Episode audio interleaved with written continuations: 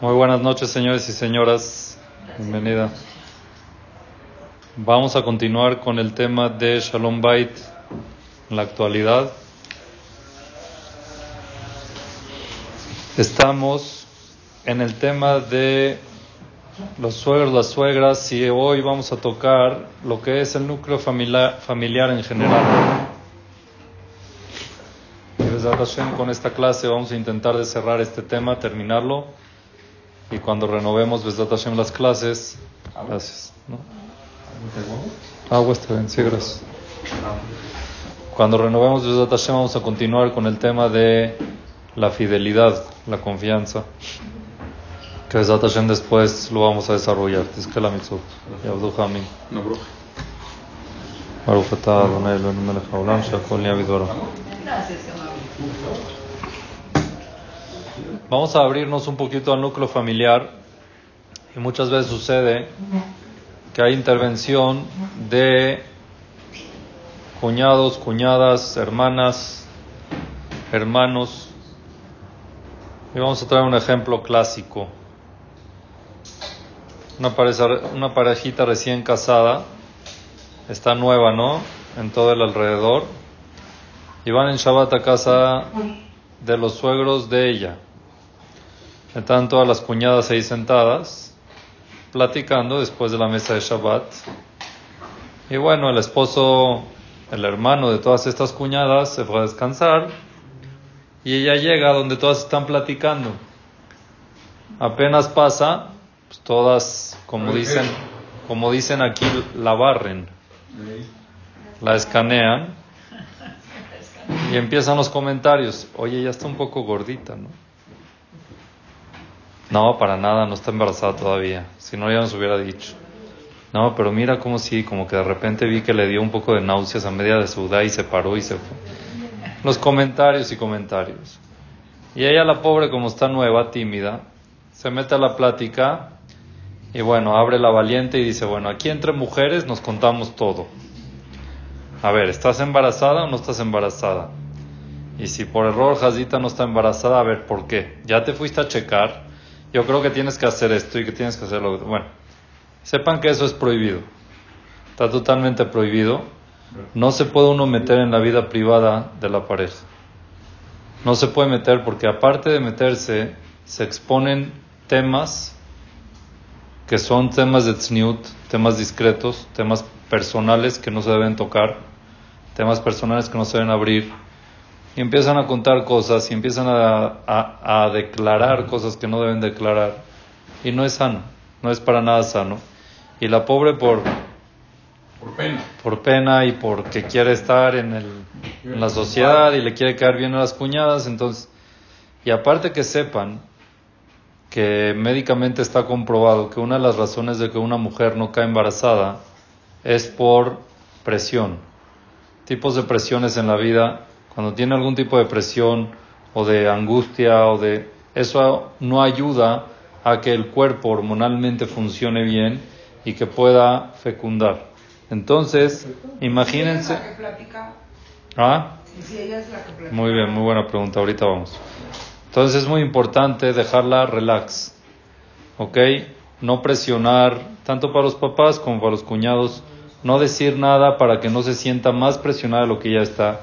Toda mujer normalmente cuando ya quiere quedar está ansiosa para eso y eso ya disminuye la probabilidad. Entonces cuando están todavía por encima y se dan cuenta que todo el tiempo le hacen preguntas indirectas, directas, y todo el tiempo la están barriendo y la están viendo, entonces eso impide también, puede ser una, una otro impedimento más para que quede embarazada. El embarazo. O sea, ella no puede, aunque no quiera que Hashem quede ah, Sin hacer nada se queda embarazada. No, no, no, hace su labor y o bueno, sea, no puede evitar que se embarace. Su labor es estar relajada.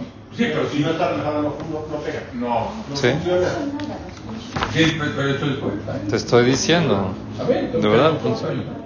Yo conozco un caso cercano de que no quedaba y quedó una vez que sus papás, no, sus papás se fueron, los papás se fueron de viaje y le encargaron la casa con los niños, con todo. Estaba pensando en todo menos en quedar embarazada. Estaba con los niños, con esto, ahí quedó. ¿Por qué? Porque no tenía esa presión y esa cosa encima de que a ver cuándo, a ver por qué no, a ver por qué se sí. Se le olvidó. Cuando uno está totalmente pendiente y todo el tiempo, y también el, la presión social, el entorno familiar, eso impide, eso, eso no ayuda. No quiere decir de que es un no seguro, pero no ayuda. Baja más las, las, las probabilidades y para qué lo hacemos. Entonces, en estos casos, si es que hay eh, como padres, como pareja, es importante saber una regla que dicen la mayoría de los hajamim hoy en día, de que hasta el año y medio, dos, de que no haya quedado embarazada, ni hay que preocuparse, ni ir a los médicos. Hay, hay, unas que al mes, regresando de una miel, ya están en el doctor a ver que un chequeo aquí, un chequeo allá. Porque es normal, pero hay que, hay que entender por qué. Porque cuando se están conociendo también existe un tipo de presión, ¿ok? existe un tipo de, de, de ¿cómo se dice? Con nervios, sí. eso, nervios. Existe un tipo de nervios que hasta que no se relaje, hay veces eso impide a que queden. Entonces es normal, ¿ok? Ya cada uno que, tome su decisión, pero así se nos jajami hoy en día, año, año y medio, hasta dos años. Sin problema. Sin problema, no tienes que ir corriendo a ningún doctor, dale a Hashem que tenga sus tiempos, hagan lo que tengan que hacer, y Besat Hashem, si después de los dos años ya uno se tiene que ayudar, se va a revisar, como es según la halajá, como debe ser correcto.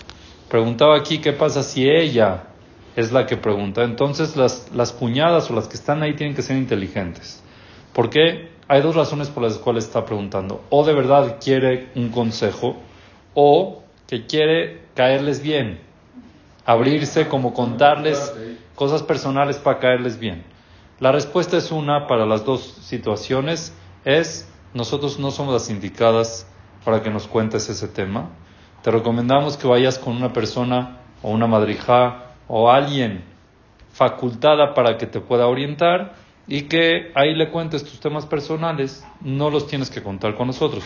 Eso es madurez familiar. Eso es saber cómo guardar una distancia sana y no meterse en la vida de los demás. ¿Está bien? Eso es uno. Otra cosa que... No funcionaría muy bien. ¿Qué? La verdad yo creo que eso no funcionaría muy bien. ¿Qué no funcionaría? Pues a decirle, ve y preguntarle a otra persona sería como descortés, ¿no? No, no, no queremos tú que nos cuentes tus temas privados. De verdad que para nosotros, gracias que nos estás tomando como en confianza, pero no creo que es lo más sano empezar a contar. ¿Pero por qué? Porque si ella cuenta, entonces la otra empieza a contar y la otra empieza a contar y eso no es sano. Son temas personales que no se tienen que hablar. Perdón, no se tiene que hablar ni en público ni en nada. Se ponen a hablar mujeres. ¿Qué les pasó? ¿Cómo fue? ¿Cuándo fue a la tevilá? Eso no se puede. No, no se puede. No entre mujeres. No se puede. Ah, es prohibido. Estás, estás entrando a un límite privado donde no tienen que pasar. Ese es un tema de pareja entre ellos. No tiene que pasar ni a las hermanas, ni a las cuñadas, ni a nadie. Pero es difícil que toda la familia lo entienda. O sea, yo me pongo a pensar yo, por ejemplo, que hubiera llegado mi cuñada y me diga, no, pues fíjate que X, ¿no? Me tardé, me he tardado, o, lo que fuera, X. No, yo le dijera, oye, la verdad, yo prefiero que le preguntes a otra persona. Uf, yo creo que mi suegra me hubiera puesto... Mira, agradezco tu confianza, agradezco la respuesta correcta y muy sencilla y madura es agradezco mucho tu confianza. De verdad que yo te quisiera orientar, pero no estoy preparada para eso. ¿Eso es verdad o no es verdad? Sí, sí, es Punto ya. No estoy preparada para eso. Te recomiendo que puedas hablar con alguien que sea experta en la materia y que te pueda orientar de la manera correcta y que Hashem te bendiga y va a rezar por ti. ¿Ya? O sea, como no, es que no, a ver, ¿cómo le haces? A ver, yo, yo no, no se metan en temas de que no tienen que entrar. Y tampoco estamos preparados para eso. Ojo, si en la familia hay una que de verdad sí, y ella se siente en confianza, está bien, es otra cosa, pero con ella en cuatro ojos. No con todas sentadas, a ver, les voy a dar una clase de cómo funciona. No, no funciona así, ¿ok? Otra de las cosas que suele pasar, que esto ya pasa también un poco más a papás con, con hijas y nietos, es, eh, hay varias costumbres que es importante respetarlas, pero hay veces pasa que no se respetan por alguna razón y se arma un problema por eso. Y como papás y como pareja también hay que estar conscientes de eso. Por ejemplo, una costumbre muy, muy clavada, por lo menos entre nosotros, entre nuestra comunidad, es los nombres. A los nietos se le pone al primer nieto el nombre del papá del esposo, al segundo nieto el nombre del papá de la mujer, la nieta y la nieta, así debe ser, ¿sí? Es una costumbre muy bonita, es una costumbre respetuosa, pero muchas veces los nombres no van acorde ya a nuestra generación. No, les gustan a nuestros hijos. Por ejemplo, les voy a dar un ejemplo particular. Mi abuelita Shetifie, la mamá de mi papá, es Shami. ¿Ok? ¿Cómo se llama? Jacinta. ¿Qué? Jacinta. ¿Se llama Ruth? Mi abuelo le puso Ruth. Y por eso todas las nietas, mi hermana y mis primas, se llaman Ruth Hasibe, que Jacinta en hebreo es Hasibe. Pero su nombre oficial en el Sefer es Jacinta. A ver, imagínense que ella se empeña, a mis nietas le ponen Jacinta. Y llega Jacinta a la escuela. Jacinta. Bueno, sí, está, está, está, está. Hay que ser un poco... Sí, Entonces, ojo, si los papás quieren ponerle a sus hijos así, adelante. Ahora pasa, oye, papá, mamá, ¿te molesta si le pongo un nombre extra? ¿O le pongo otro nombre? Personalmente mi mamá, ¿cómo se llama? Margarita. Su nombre oficial es Margarita. Y ella no nos dejó que les pongamos a nuestras hijas Margarita. Les ponen Margarita. Porque Margarita no es nombre bíblico ni hebreo. Y yo quiero que mis nietas, y ella lo pidió, y lo, lo respetamos, eso es otra cosa. Pero si es que por alguna razón, ¿ok? Suele pasar muchas veces de que el suegro, la suegra, o el que sea, tiene un nombre que a uno de los dos no les gusta, o no le trae buen recuerdo, o todos los amigos son fracasados que tienen ese nombre. Por lo que sea. ¿Y quién ponerle otro? No hagas un rollo. Ah, no, pero ¿cómo va a haber el seguimiento de la familia? La tradición. La tra- no, no tradición, seguimiento, Sí, porque sí. ¿cómo? ¿Dónde va a quedar el, mi nombre? Eh, sí. Mi nombre, ¿dónde va a quedar? Eso es otra costumbre. Por ejemplo, le ponen el, el, el nombre de los que no están en vida, pero también se los ponen. Sí. Ahora, si no quiere, y hoy en día más, es más común, porque los yiddish de la época de antes tenían nombres interesantes. Sheindel, Rogel, o sea, son nombres que hoy en día no aplican y, y hay veces hasta los tienden a bullear por eso a los niños cuando llegan a la escuela con esos nombres. ¿Cuál es la necesidad? Entonces, respeto costumbres y hay que seguirlas, no es que no. Pero si ven la pareja por alguna razón y por el bien del niño o por alguna razón que ellos quieren que no quieren ponerle ese nombre, papás, no se enojen. Y les voy a dar una fuerza, ¿por qué no? ¿Ok? Está escrito en el Talmud, ¿ok? Dicen los Jajamim, Jacob Avinu Lomet. Jacob Avinu no se murió. ¿Cómo que no se murió? Si lo, lo cremaron, 30 días estuvo cremado, Vayajantoto, está escrito en la Torah, Vaispeduoto, Misped Gadol, Mitzrayim le hicieron un discurso fúnebre grande de muchos días.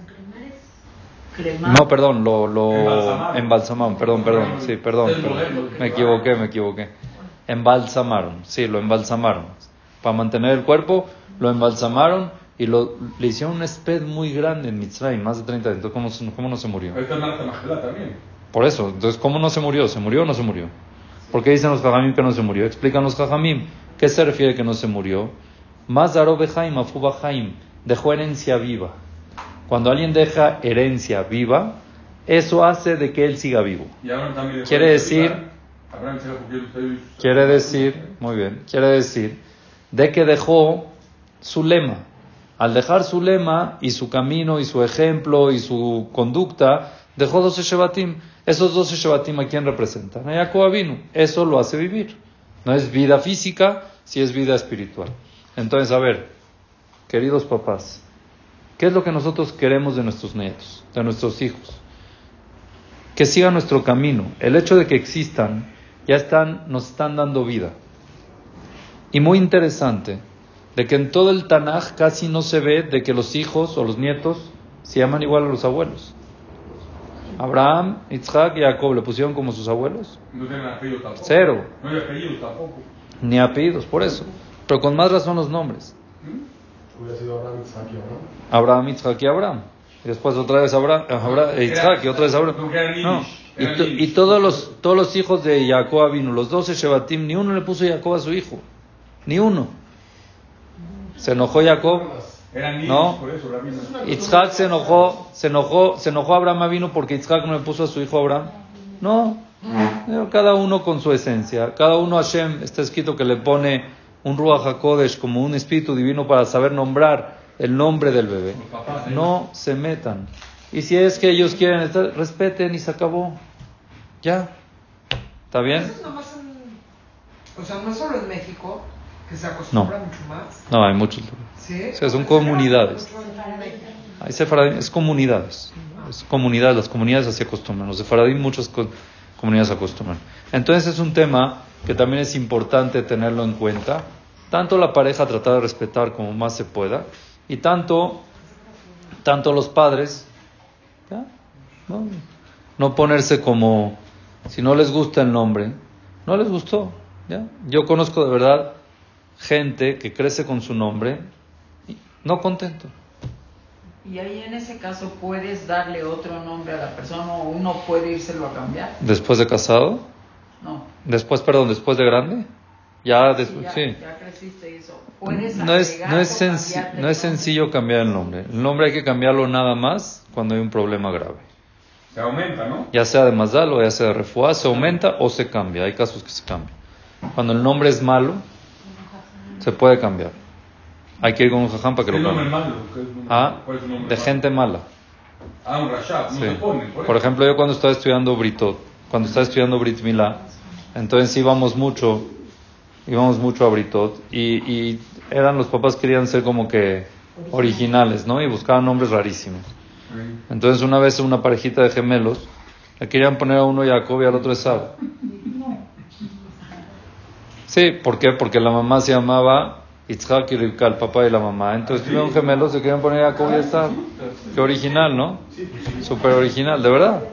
Entonces el Moel, el Moel ahí es el que hace todo. Entonces el primer niño Jacob, muy bien, ya no pasa nada, bonito.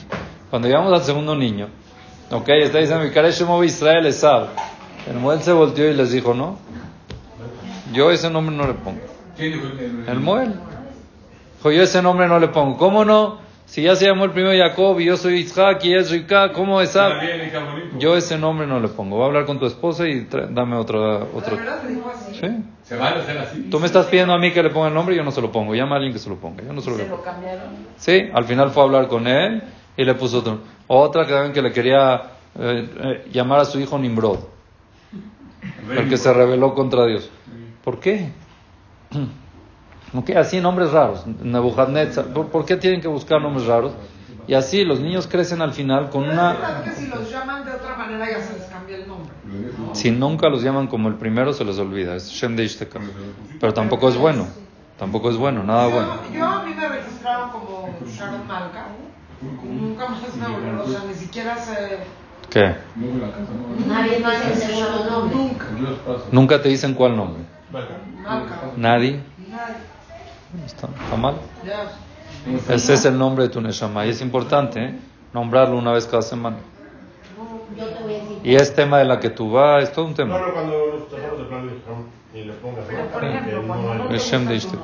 Cuando no te gusta tu nombre, si hay una razón importante para cambiarla, se puede, pero no se puede cambiar así nomás. Hay que preguntarle al rabo. No se puede así nomás. Se me hace como ruido. Bueno. Y entonces, yo a mis hijos les dije, no le pongan el nombre a sus hijos por esa razón. Y lo aceptaron. Lo aceptaron. ¿Está bien? Pero en el caso, por ejemplo, de mi hija, yo le puse Stephanie. Y cuando ella estuvo en Israel, me dijo, mamá, ese nombre no es un nombre judío y me quiero aumentar un nombre judío. Entonces, por su propia decisión, fue con un rap. Y lo aumentó. y lo aumentó. Aumentar es mucho. aumentar es muy diferente que cambiar. Aumentar es más. Yo sí conozco casos que han cambiado. Sí conozco casos, pero son raros. Por eso, cuando tiene mal mazal, se lo cambian. ¿Pero completamente? Muy parecido al que tiene, pero se lo cambian. Bueno, ya no nos vamos a meter en esto. la idea es estar un poco abierto, entender y no enojarse. Igual, por ejemplo, con el sandak. ¿Ok? Sandak también son costumbres. que el primero le toca al papá y el segundo le toca al suegro. Está bien, son costumbres sanas, es bueno, pero no hay que hacer un rollo de eso.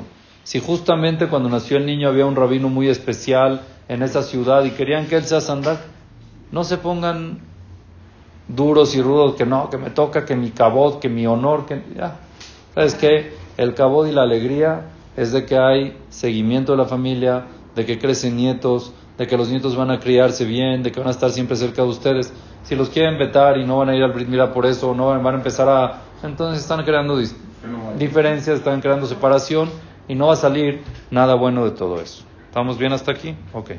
Otra cosa que tenemos que saber con respecto al núcleo familiar, y pasa mucho, y esto lo tienen que saber los abuelos y los padres, es que muchas veces los abuelos se toman el rol de educar a los nietos.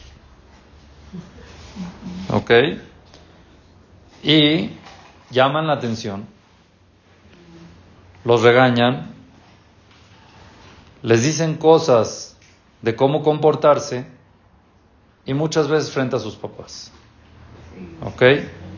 Y los abuelos no lo hacen por mala intención, obvio. Ellos quieren salvar a sus nietos, porque la educación que sus hijos no le están dando se la voy a dar yo. Porque mi hijo o mi nuera no le está dando la educación correcta. Entonces nosotros tenemos que educar. Queridos abuelos, número uno tienen que saber que lo que están haciendo es mucho daño. ¿Por qué? Porque así como a ustedes les dieron la oportunidad de criar y educar a sus hijos sin que intervengan sus padres, dénselas también a sus hijos, de que ellos eduquen a sus nietos sin que intervengan ustedes. Número dos, las generaciones han cambiado. El modelo de educación que los abuelos tienen es muy diferente al modelo de educación que hay que tomar hoy en día. No se puede comparar y no puedes seguir con el modelo de educación que tú tienes. Número tres, cuando un abuelo, cuando un abuelo le dice, una abuela le dice algo al nieto frente a los papás, le está quitando la autoridad a los papás. Y el nieto eso lo recibe. Ah, mi papá no me está educando bien y mi abuelo me está diciendo cómo me tengo que educar. Entonces, eso crea de que el día de mañana el padre ya no sea un dador, ya no sea un mentor del hijo, ya no pueda educar, ya no es un educador, porque el abuelo le quitó esa protesta. Entonces, nada más en casos muy extremos. Nada más en casos muy extremos que se ve que hay algo que hay que controlar en los padres que están haciendo mal con los hijos, sí se les puede decir, sí a los padres, pero no enfrente a los niños y de una manera muy delicada.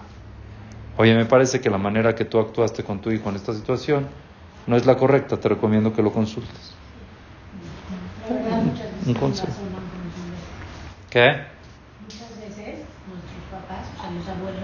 Tienen razón, muchas veces. Está bien, pero es importante que se los digan nomás a los papás, no a los hijos, no a los nietos. También ahí, también tiene que, o por ejemplo, hay unos chavos, por ejemplo, que dejan y dejan y dejan a los hijos con los abuelos, pues yo creo que también tienen que tomar un rol como de... Sí, o sea, ni modo que... Hay decisiones normales. Te tienes que bañar, te tienes que dormir, tienes que comer, tienes que esto. Pero no empezar con temas de que no yo, aunque tu papá te dijo que sí, yo no te voy a dejar. O, ah, se presta, ¿eh? La mamá, la hija le dice a la mamá, mami, por favor, que coma esto y no le des un dulce más. Está bien, esté bien la mamá o no esté bien.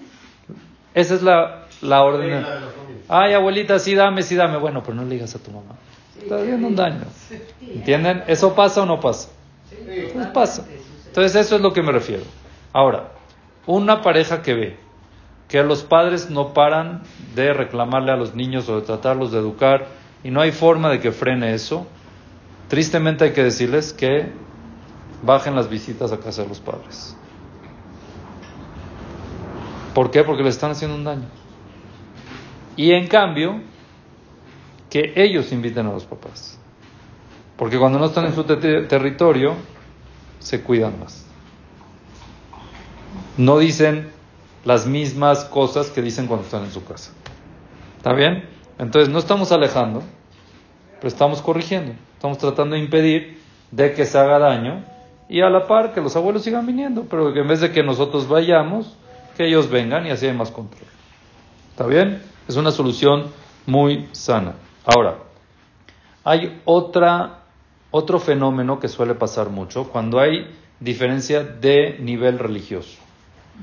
Por ejemplo, que los hijos son, vamos a decir, observantes, religiosos, y los abuelos no, nada. Tómense el ejemplo que quieran, yo quiero hablar ejemplos muy clásicos. Por ejemplo, Shabbat. hay un ejemplo clásico, Kasher. ¿Está bien? Los abuelos no respetan y la pareja decidió ya respetar y los nietos también. ¿Y qué pasa? Que van a la casa del abuelo y todo, absolutamente lo que le transmiten de Shabbat en la familia, en la casa, van a casa del abuelo y se rompe. ¿Por qué? Porque todos con el celular, la televisión, el coche, el esto, el otro, y se echa a perder ese jinuj, esa educación de Shabbat que le queremos transmitir. Bienvenido, mi estimado León. Entonces, ¿cuál es la solución a esto? O muchas veces hay ortodoxos ortodoxos, por ejemplo, que no tienen, no tienen televisión, por ejemplo, ¿ok? Y cuando llegan a la casa lo que hacen los niños es pegarse a la televisión, tienen la televisión abierta, ven lo que quieran, los papás no saben qué hacer, pues la casa del abuelito está abierta y nadie, nadie la puede apagar. O, por ejemplo, suele pasar de que no son los abuelos, son los primos. Que hay primos mal educados, primos con otras ideas, primos que hablan feo, primos que dicen palabras feas. Todo, amén. Todo eso, ¿ok? Todo eso es importante saberlo.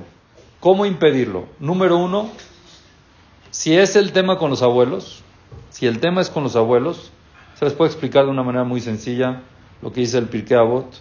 Dice un mejubad a de Queridos abuelos, nosotros nos encanta venir a su casa. Y nosotros estamos educando a nuestros hijos que los respeten. Pero por favor necesitamos que nos respeten también para nosotros poderlos respetar, nada más cuando estemos, ayúdenos a que siga nuestro lema, que no queremos que se vea Hilul Shabbat, o que no queremos que haya comida taref, o que no queremos, si pueden, nos van a ayudar a que nosotros podamos seguir. O por ejemplo la televisión, nosotros queremos convivir con ustedes, no queremos que nuestros hijos estén pegados ahí en la televisión.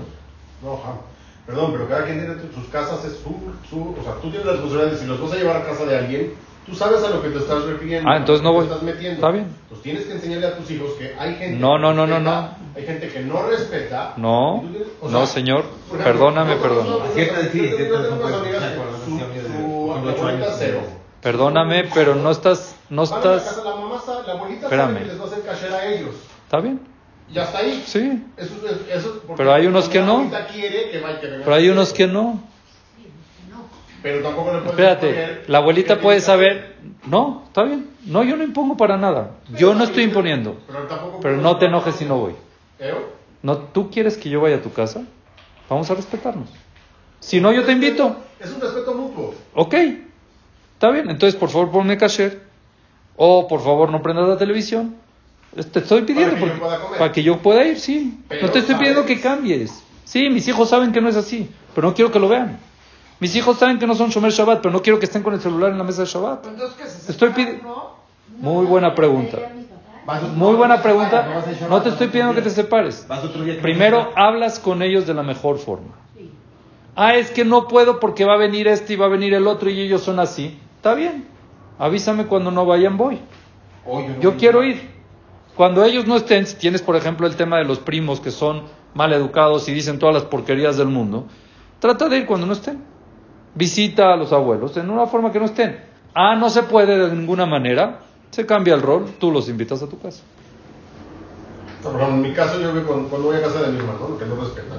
Saben que me van a poner mi comida kasher, porque yo como kasher, entonces hacen la cena de Shabbat es kasher porque voy a estar no son Y siempre ponen, o sea, ponen pero yo sé que no pueden, saben que no se Está bien, muy bien, respeto y respeto, está bien. Pero hay unos que no. Hay unos que tú les pides, oye, por favor, mis hijos vienen de una casa Shomer Shabbat. No quiero que vean que esté prendida la televisión. No quiero que tengan el celular en la casa y que saquen su vape en medio de una ciudad de Shabbat. Por favor, nada más eso. Nada más cuando yo esté. No. ¿Me respetas como soy? Está bien. La verdad, si sientes que eso le va a afectar a tus hijos, no vayas. No hay que ir. ¿Pero te quedas solo? No, porque tú los vas a invitar. Y ya en tu casa tienen que... Entonces, ¿qué está antes? tus hijos, la educación de tus hijos, o, quedar bien con alguien que no, está bien. No es quedar bien, o sea, es... Es que... O sea, sentarte tú solo en tu casa a hacer una, no sé, la seguridad de Rosana, porque sabías que iban a poner postres que no eran para ese día. No estoy hablando de eso. Cada uno tiene que saber su nivel y en base a lo que uno está, tiene que saber decidir si es daño para sus hijos o no. Si para ustedes el postre no es daño, adelante, no estoy diciendo que se separen. Pero hay cosas que sí, pues, que sí crean mucho daño. ¿Está de acuerdo conmigo o no? ¿No están de acuerdo que hay cosas? Sí hay cosas que, crean, que hacen daño. Y si eso no se hay respeta, saber que hay- si eso no se respeta, uno tiene que tomar distancia. Ahora, ¿qué distancia de no ir? Pero no dejar de invitar. O no ir cuando sea Shabbat. otro día. Eso también, muy bien. Nosotros así hacíamos, por ejemplo, con mi bisabuela, Lea Shalom, la señora Margarita Credi, ¿ok? Nosotros íbamos todos a casa de la bisabuela el viernes a comer arroz de jamón. Esa es la costumbre, arroz de jamón. Porque hay unos que sí respetan y otros que no, hay otros que están lejos de... Se acabó. Aquí todos van, es kasher, todos visitan a la abuela, cada uno hace lo que quiera, dice lo que quiera y se acabó ya. No están obligando. Hay soluciones. No te tienes que separar, no te tienes que desconectar. Ay, en Roshaná yo quiero ir, está bien. Tienes que ir, pero en un caso de que no se haga daño. Ok, entonces me van a preguntar, ¿y cabe de tabija betimeja? Mi papá me está pidiendo que vaya. Y hay que respetar a tu papá y a tu mamá. Es verdad. Es una mitzvah muy grande.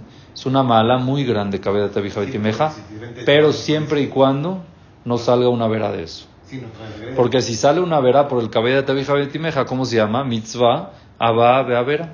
Es una mitzvah que viene por medio de una vera que al final sigue siendo Avera. Y no es mitzvah.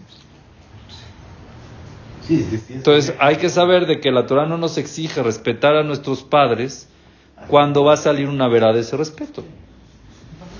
¿Está claro? Eso es lo que nosotros tenemos que saber. Es obvio y que quede claro. De nuestros padres no hay que desconectarnos para nada. Para desconectarse los padres tienen que ser un caso muy extremo y hay que consultarlo muy bien con gente que sabe. Generalmente hay que buscar la solución para cómo complacer como se pueda. Y existen las soluciones. Hay que ser un poco originales, un poco ingeniosos para buscarla, pero existen soluciones. Tenemos que tratar lo más que podamos de seguir viviendo con la familia. Lo más que se pueda. La familia es muy importante, el núcleo familiar es muy importante. Y nunca cortar el contacto y, con los padres. Siempre estar en comunicación, en visitas y todo. Pero cuidar mucho tus principios. Que no sea a costillas de tus principios, que no se sacrifiquen los principios que uno tiene y que marcó para crear a su familia. ¿Estamos bien hasta aquí? Un paso más. Llegamos a la etapa de que los padres llegan a la tercera edad. ¿Ok? Los padres llegan a la tercera edad y llega una época que uno de los dos faltan. ¿Ok? Y se queda el padre solo. Esto suele pasar muchas veces o con las hijas, que hay una que es la que manda, que es la más, vamos a decir, dedicada, entregada, o con el hijo mayor, ¿ok? Que se siente responsable por el bien del padre o de la madre que se quedaron viudos. ¿Está bien? Y eh, no es fácil. ¿Por qué no es fácil? Es mucha dedicación. Es una edad difícil. ¿Ok? Ya es una edad de que es diferente, es poco tolerante. Y así es. Es una naturaleza que Hashem creó. Pero siguen siendo nuestros padres. Sí. Siguen siendo tus padres, pero no te olvides que tienes una esposa. O no te olvides que tienes un esposo. Entonces muchas veces uno de los dos toma la decisión de mudarlo a la casa. Para atenderlo en la casa. ¿Está bien esa decisión o no está bien hecha? Está muy bien sin- siempre y cuando no interfiera nada en la pareja. Y ahorita acuerden contarles una historia.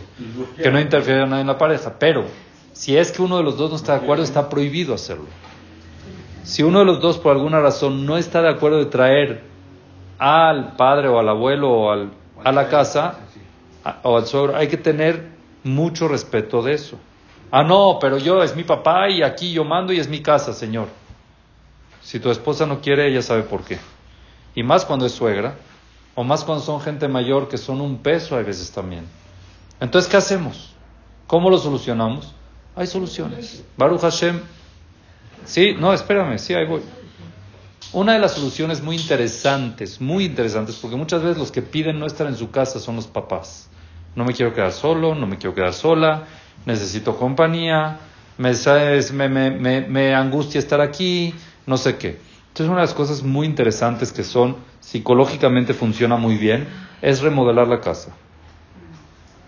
Remodelar la casa del papá o de la mamá que quedó en vida los hace sentir en un ambiente un poco diferente, ya no recuerdos pasados, y coordinar visitas o coordinar enfermeros si es necesario entre todos los hermanos, o coordinar nietos que vayan, visitas constantes, que se queden a dormir, como sea. ¿Ok? Es muy, complicado. Es complicado, pero se puede. Lo más sano es que, los papás estén en su casa. Claro, por eso. Para todo el mundo. Que estén en su casa y para ellos también. Hay edades donde ya no pueden estar. Entonces, se coordina una ayuda, ya sea enfermera, ya sea muchacha, ya sea lo que sea, y que siempre haya alguien pendiente. Se hacen guardias. Ellos se encargaron de nosotros muchísimos años y nos cuidaron a nosotros cuando nosotros necesitábamos. Ahorita nos toca a nosotros y se hacen guardias. Y si es que es imposible, si se puede tomar la opción de meterlo a un lugar donde tenga cuidados especiales, como un Eichel, como una casa de descanso, lo que llaman, pero nunca dejar de visitarlos.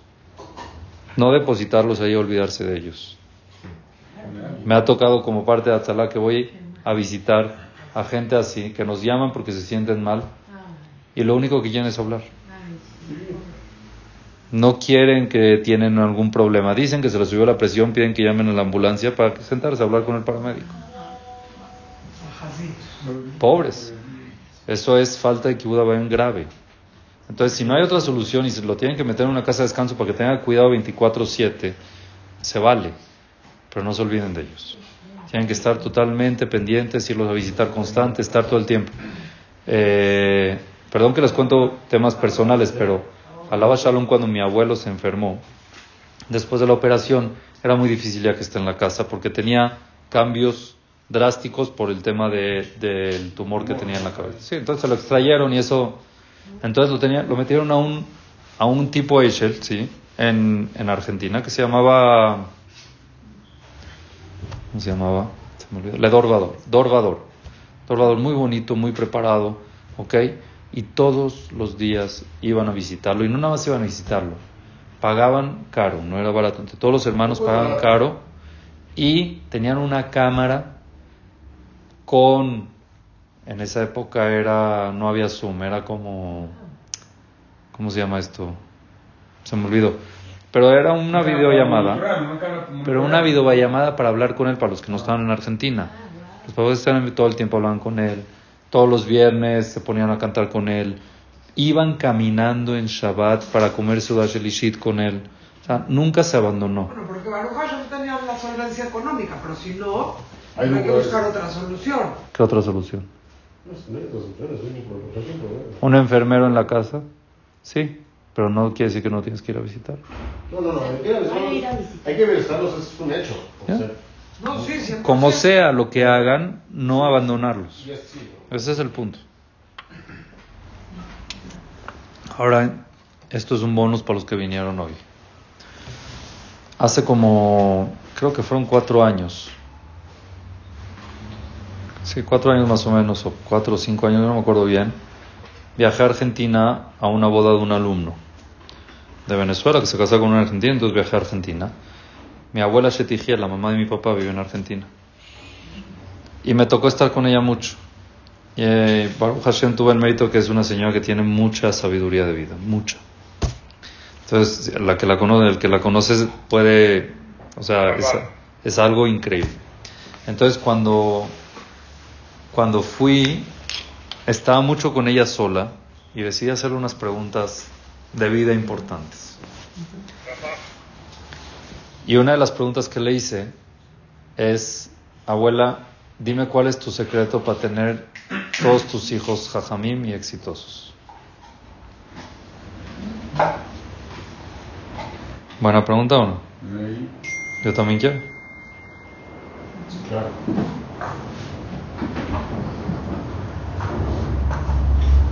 Porque el que conoció a mi abuelo, a la Shalom, no era rabino. No, era more. Sencillo. No era rabino. Pues no me puede decir que es hereditario, que el papá, no.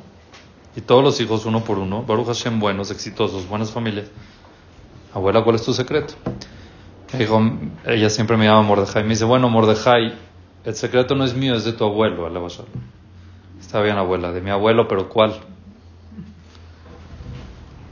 Me dice, si quieres que te diga la verdad, yo creo que el zehut, el mérito de aceptar a su suegra 20 años en su casa y nunca hacerla sentir mal, fue lo que hizo que nuestros hijos sean. Me dice mi mamá, falleció mi, mi papá, o sea, el papá de mi abuela falleció cuando mi bisabuela estaba embarazada de mi abuela. O sea, mi, mi abuela nunca lo conoció. Ella era viuda. Y mi abuelo se tomó el rol de adoptarla. Y la tenía en la casa. Y no crean que era una casa de 400 metros como 300, 200 metros. Era una casa chiquitita con tres habitaciones siete hijos. Entonces en una habitación estaban los papás, en la otra habitación estaba la abuela con las nietas que eran tres. Perdón, eran dos habitaciones. En una habitación los papás, en la otra habitación la abuela con las nietas y en la sala los hombres. Y nunca se quejaron. Y me dijo mi abuela, y tú sabes que entre madre e hija hay pique. Y yo a veces le reclamaba a mi mamá y tu abuelo me regañaba. O sea, era la mamá de ella. De mi mamá, de mi abuela, sí. Y cuando yo le reclamaba a mi mamá, me decía ella, de que mamá no hagas esto, no Mi abuelo me regañaba y le decía, no le hables así a tu mamá. Y más me dijo, ¿quieres que te cuente un poquito más? Me dice, antes de cada fiesta y antes de cada Shabbat, se acercaba a tu abuelo y le decía, Martami, por favor venga a pasar Shabbat con nosotros. Para que no se sienta que está de clavada de cajón ahí. Para darle una sensación que la están invitando. Y ese es el Sehut. El Kibbutz de tus abuelos. Qué lindo, ojalá que así fuera. Después, yo entrelacé también. No me gusta hablar mucho de la familia, pero son ejemplos que hay que tomarlos. Y yo sé que no es fácil, hoy en día es difícil mi suegro, Shetijia, y mi suegra, Shetijia, son gente que hicieron Teshuvah. No, mi suegro no es rabino. Sabe, conoce mucho, hizo Teshuvah, sabe. Y mi suegra también hizo Teshuvah, de buena familia y todo. Pero Nara, todos sus yernos son Jajamim. De la nada. Y yo también tenía esa duda, ¿qué Zehut pudo haber? Porque hay muchos igual, muchos que hicieron Teshuvah y que no tienen todos sus yernos Jajamim, familias bien exitosas. ¿Por qué? Y una de las respuestas es esa. Dos, la mamá de mi suegra, de mi suegro, perdón, la mamá de mi suegro quedó viuda, joven, y vivía en el mismo edificio. Mi suegro compró una casa en el edificio donde él, donde él vivía, y mi suegra bajaba todos los días a visitarla, a ver si necesitaba algo, a darle comida, todo el tiempo pendiente de ella. O sea, era su suegra. ¿Ah? La suegra vivía en su edificio dos pisos abajo. La mamá de mi suegra, la, suegra de mi suegra, la mamá de mi suegro, vivía en el edificio y mi suegra se encargaba de ella. Teniendo ella hija, hijo, mi suegra se encargaba de ella, ni una palabra nunca. Nunca se quejó con toda la devoción, de su suegra y la trataba al cien. Después, el papá de mi suegro, de, perdón, el papá de mi suegra ya estaba muy mayor. Él estaba casado porque también enviudó joven y estaba casado con otra señora, que la señora estaba al 100 y él ya se empezó a deteriorar. Y la señora decidió como que separarse, ya no lo podía cuidar. Ella era de aquí, justo de México, se regresó a México ella y el abuelo se quedó solo. Y mi suegra lo adoptó. En su casa le puso una cama con una enfermera, con todos sus cuidados como debe ser. Y mi suegro no dijo ni una palabra. Y así lo tuvo no sé cuántos años. En la casa, a ver, súbelo las escaleras, bájale las escaleras, aceptarle sus caprichos, sus gritos, que la enfermera que sí, que la enfermera que no, que nos quedamos sin enfermera, que a medianoche se paró, ni una queja. Esos de Juyot de Kibudabaem hacen que nuestros hijos sean 100% jajam. Ese fue el secreto que me pasó mi abuela cuando estuve con ella sola allá. Esto se los digo para que lo tomen en cuenta. No quiere decir que si afecta a otras cosas Baruch Hashem ellos sabían muy bien cómo manejar la situación para que no afecte y para transmitir lo mejor. Hay veces que no es así, pero hay que estar muy coherentes con todo lo que pasa y esto es con respecto a los padres de la tercera edad.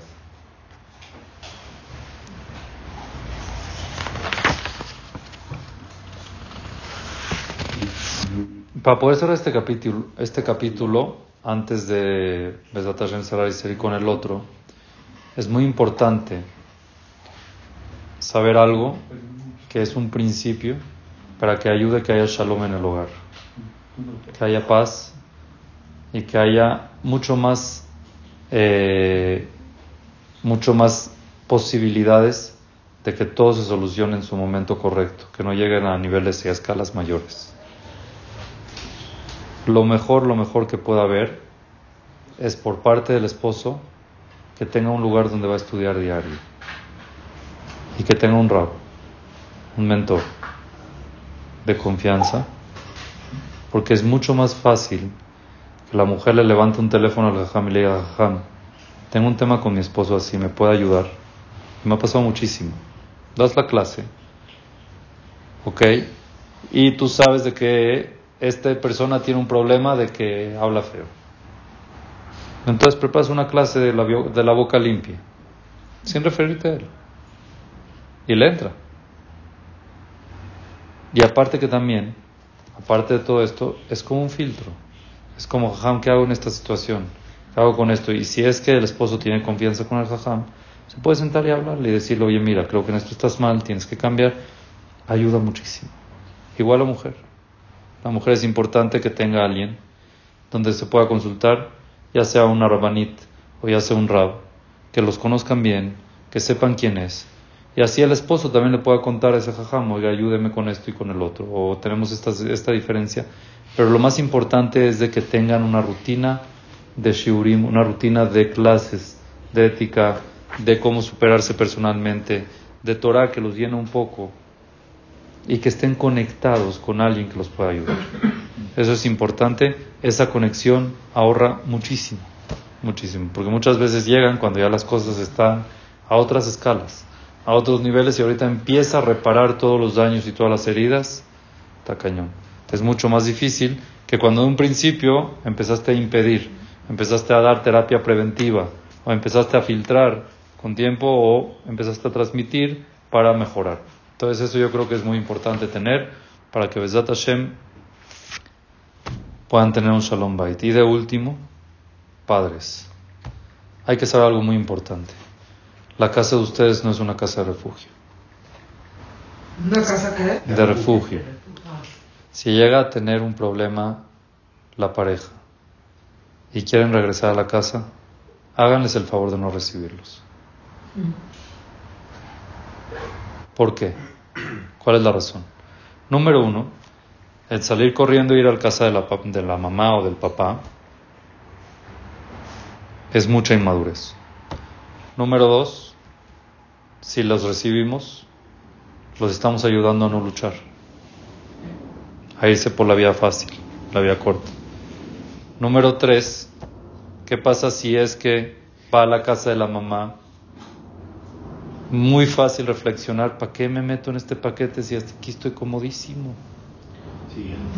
es otra cosa, mira cómo mi mamá me trata a tener esa loca yo allá. No lo luchan y lo piensan dos veces y es mucho más fácil que lleguen al divorcio. Hay muy pocas veces de que los padres les pueden abrir las puertas a los hijos para regresar. Muy pocas veces. Una de ellas es lo aleno cuando hay agresión física, que es muy importante reclutarlas. O cuando los corrieron de la casa en la noche por alguna razón. Las posadas, ¿no? ¿Ah? Las posadas, por eso. Pero, pero es muy importante dejarles claro. Salen de esta casa y no vuelven, pero papá no puedo seguir viviendo con ella. Réntate un cuarto. ¿No hay lana? Arréglate. Para que luchen y que quieran sacar, que no la vean fácil, de que no me gustó, pues ya me voy. No te escapas a ningún lado. Tienes un problema, lo enfrentas y lo corriges. No se las pongan fáciles de ser flojos. La casa no es un refugio. Tienen que ir y luchar, enfrentar y sacar adelante. Cuando no hay de otra, réntate tu cuarto, renta otra casa, que vean que las cosas son serias. No es un juego, cuando quiero me voy y se acabó y regreso a casa de mamita. No. Es serio. Muy pocas veces hay que aceptar, como ya lo mencionamos. Estoy seguro que con esto van a mejorar y Besdat Hashem como padres van a ayudar mucho a que las parejas crezcan unidas y con shalom siempre. Amén. Muchas gracias y muy buenas noches.